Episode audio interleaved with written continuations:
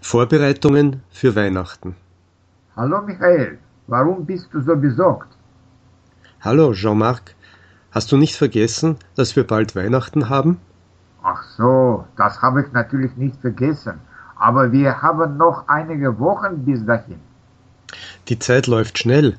Ich habe beschlossen, schon mit den Vorbereitungen für Weihnachten zu beginnen. Und was hast du vor? Welche besonderen Pläne hast du dafür? Keine besonderen Pläne, aber meine Familie ist sehr groß. Ich muss für jede Person das richtige Geschenk finden. Ich darf auch die Eltern meiner Frau nicht vergessen. Wir erwarten ihren Besuch. Und ich habe auch zwei kleine Kinder und drei Nichten. Ich darf niemanden vergessen, sonst könnte jemand beleidigt sein. Na ja, eine schwere Aufgabe hast du da.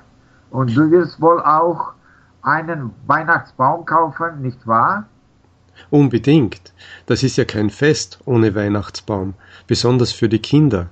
Ja, du hast wirklich viele Sorgen. Meine Kinder sind glücklicherweise schon erwachsen. Meine Frau und ich sind zu zweit in unserer Wohnung geblieben und daher brauchen wir nichts. Bist du sicher? Und deine Frau ist mit dir einverstanden?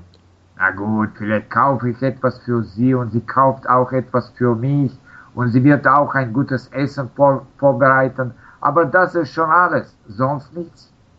Tja, bei dir ist es eine ganz andere Situation, aber ich muss jetzt noch in ein Geschäft gehen. Tschüss. Tschüss und viel Glück. Danke.